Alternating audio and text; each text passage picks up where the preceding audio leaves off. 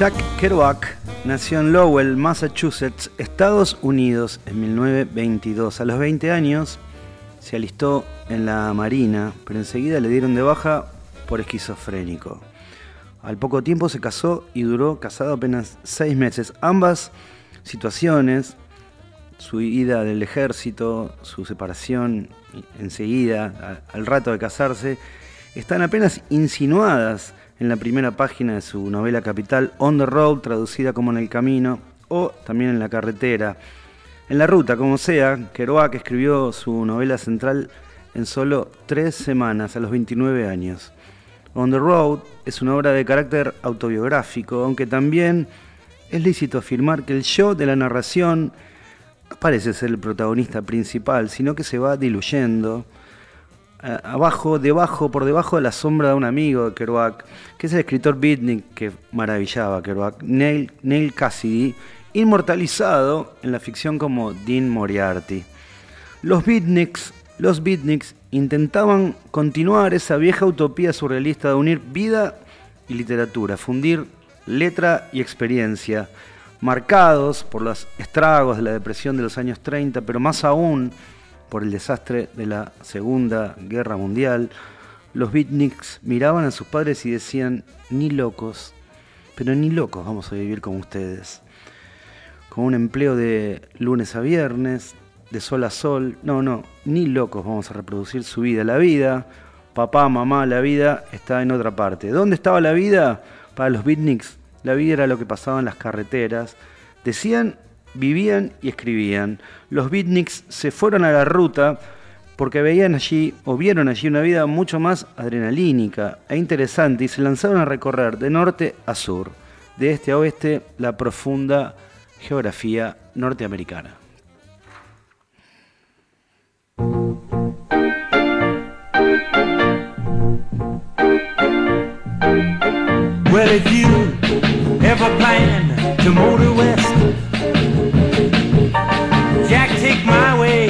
It's the highway that's the best. Get your kicks on Route 66. Well, it winds from Chicago to LA. More than 2,000 miles all the way. Get your kicks on Route 66. Kerouac escribió On the Road en 1951, pero recién la pudo publicar en 1956. Las editoriales de entonces le temían a los escritores beatniks, le temían a, esa escritura radical y a los temas que tocaban. Había sexo, había drogas, había alcoholismo. Hoy, hoy On the Road, leída desde el presente, no parece una obra tan vanguardista. Conserva, eso sí, mucho ritmo y la vitalidad que le imprimió el autor. La prosa era la prosa espontánea que obsesionaba a Kerouac. Hoy si la lees, bueno, a mí no me parece tan espontánea, me parece más bien que tiene el aspecto de una prosa trabajada, muy trabajada. Kerouac tenía una obsesión por el ritmo y sentía que las máquinas de escribir le jugaban en contra, ¿no? Ese garrón de tener que sacar todo el tiempo y poner una hoja, eso le cortaba su ritmo de escritura. Pero un amigo le dijo, pará, pará, tranquilo, no te calentes, Jack, yo tengo la solución y le consiguió, bueno, uno de esos rollos de papel que venían enganchados en las teletipos, los cables de agencia, bueno, de, los diarios, y con eso Kerouac pudo escribir On the Road al ritmo que se le cantaba, casi sin dormir, supongo yo que influido por alguna anfetamina, Jack Kerouac escribió en tres semanas de un tirón con su prosa espontánea On the Road. Así, escribiendo sin parar, Kerouac un poco imitaba algunas prosas que lo habían enloquecido, por ejemplo, Marcel Proust o James Joyce. Pero eso sí, decía, no, esas prosas están escritas, parecían escritas en cámara lenta. También, quizás la influencia central de Kerouac para mí fue Thomas Wolfe, con su gran novela del tiempo y del río. En esa novela, Wolfe viaja también, pero no por las carreteras, sino por el ferrocarril.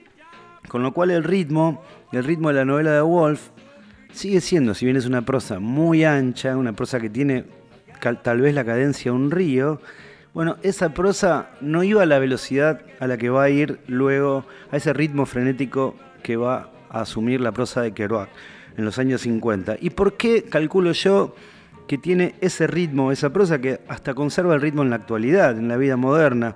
Bueno, yo creo, creo que hay que rastrearlo no solo en el bebop que influenciaba a Kerouac, en la música del jazz, que le encantaba y que le encantaba reproducir, no solo en esa música, sino también para mí, y esto es clave en On the Road, Kerouac escribe con la velocidad de su tiempo, que es la velocidad de los automóviles. Los chicos, los jóvenes americanos, se escapaban de sus vidas aburridas y buscaban más emoción arriba de autos deportivos y camiones. La vida, la vida a mitad de los 50 en Estados Unidos transcurría más rápida y el mundo se movía, a la, a la vez se volvía mucho más ancho y por supuesto mucho más profundo.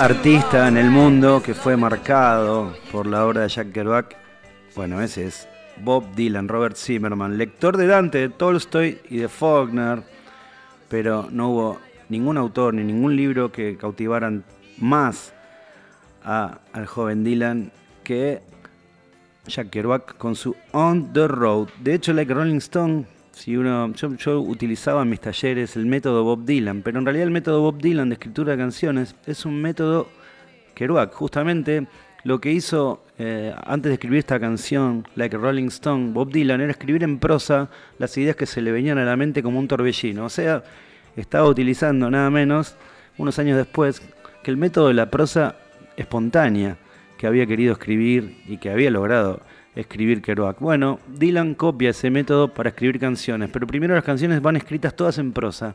Escribe páginas y páginas y páginas y de esas páginas extrae los versos para lo que va a ser su gran himno Like Rolling Stone. El cantautor eh, norteamericano Dylan leyó On the Road no tanto como un libro, para él no, no fue un libro, sino más bien que fue una especie de Biblia, ¿no? Una bitácora para descubrir el mundo y a la vez, por supuesto, descubrirse a sí mismo.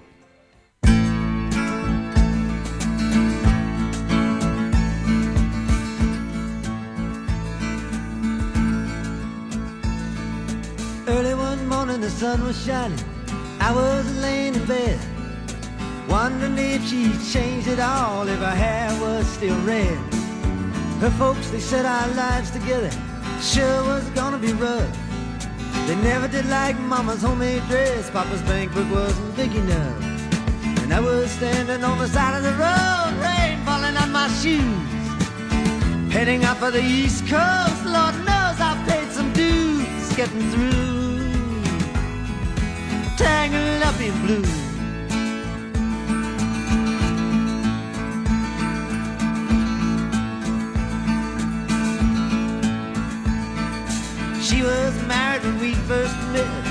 Soon to be divorced. I helped her out of a jam, I guess, but I used a little too much force. We drove that car as far as we could, abandoned it out west.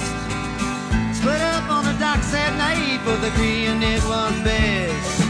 And she turned around to look at me as I was walking away. I heard her say over my shoulder,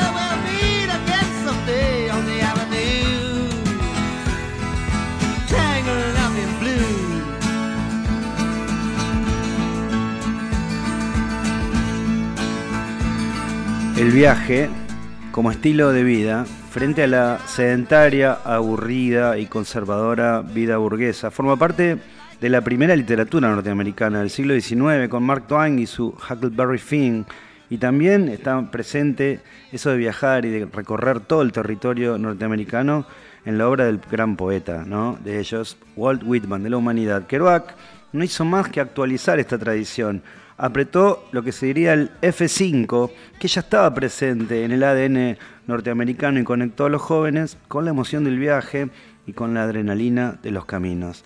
En 1975, una amiga de Bob Dylan, la artista canadiense Johnny Mitchell, realizó un viaje que tuvo mucho de On the Road, pero también de otro de los grandes libros de Kerouac, que es para mí Los Vagabundos del Dharma.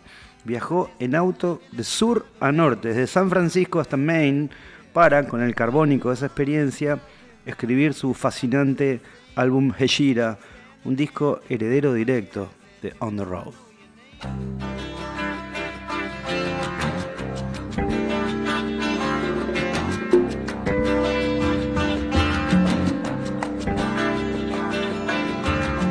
No regrets, Coyote. We just come from such different sets of circumstance. I'm up all night in the studios and you're up early on your. You'll be brushing out a broodmare's tail while the sun is ascending, and I'll just be getting home with my reel to reel. There's no comprehending just how close to the bone and the skin and the eyes and the lips you can get. And still feel so alone and still feel related. Like stations in some relay. You're not a, a hit and run driver no no racing away you just picked up a hitcher prisoner around the white lines on the freeway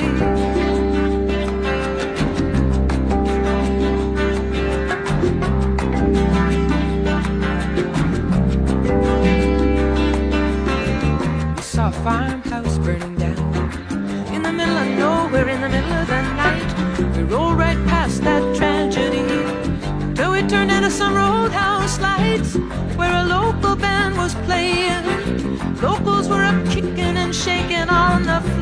Qué belleza, Johnny Mitchell, Hishira, un viaje a lo Kerouac, bueno, hecho por Johnny desde el sur americano hasta la otra punta, hasta el norte. La influencia de Kerouac traspasó las fronteras y los idiomas.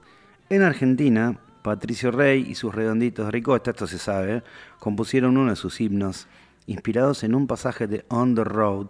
Es cuando Dean Moriarty y Sal Paradise, el narrador y el alter ego de Kerouac, eh, Sal's Paradise, ¿no? Es el nombre que, es, que se pone Kerouac en la ficción.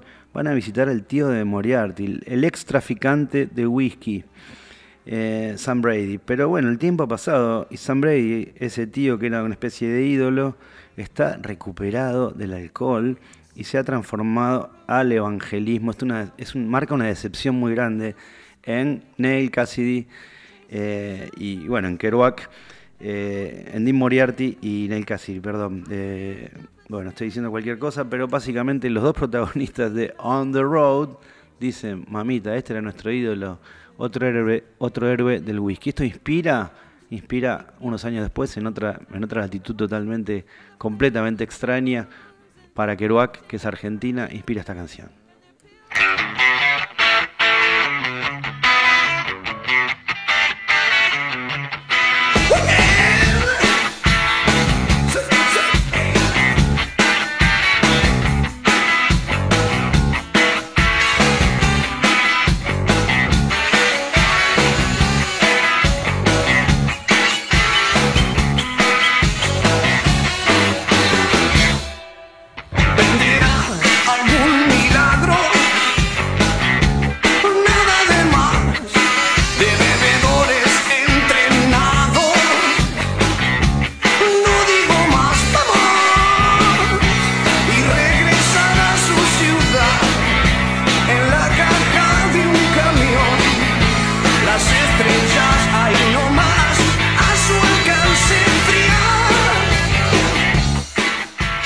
La única gente que me interesa es la que está loca. La gente que está loca por vivir, loca por hablar, loca por salvarse, con ganas de todo al mismo tiempo. La gente que nunca bosteza, ni habla de lugares comunes, sino que arde, arde como fabulosos cohetas amarillos, flotando igual que las arañas entre las estrellas. Este es uno de los párrafos inolvidables de On the Road. Kerouac, bueno, su influencia no se limitó solo a que millones de jóvenes leyeran su obra y después se decidieran a viajar y dejar sus hogares y viajar por el mundo. También su prosa fue y sigue siendo inspiradora. La belleza y potencia de la escritura inmortal de Kerouac sigue tocando los corazones, inspirando canciones. Por ejemplo, el corazón y la mente de Katy Perry se inspiró en este bellísimo párrafo de On the Road que acabo de leer. Y así escribió Katy su canción Firework.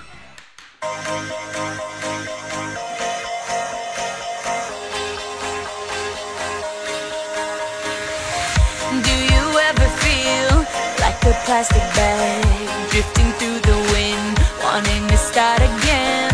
Do you ever feel feel so paper thin, like a house of cards, one blow from caving in? Do you ever feel already buried deep, six feet under screens, but no one seems to hear a thing? Do you know that there's still a chance for you? Cause there's a spark in you. You just gotta ignite the light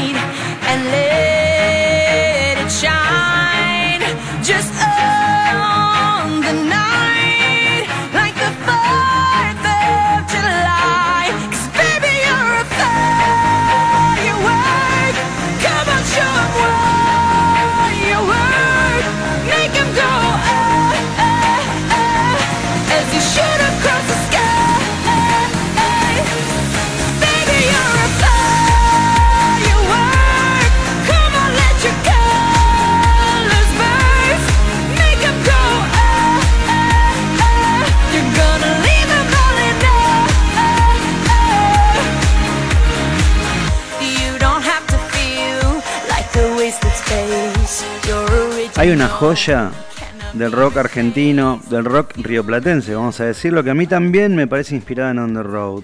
Voy a leer primero el pasaje. Dice, Sal Paradise, o sea, Kerouac, dice, al atardecer, Malva, caminé con todos los músculos doloridos entre las luces de la 27 y Walton, en la parte negra Denver, de Denver, y entonces sentí que quería ser negro, considerando que el mundo de los blancos no me proporcionaba un éxtasis suficiente, ni bastante vida, ni diversión, música, oscuridad, ni tampoco bastante noche. Bueno, Kerouac escribe que quería ser negro y después Charlie García lo plagió 30 años más tarde.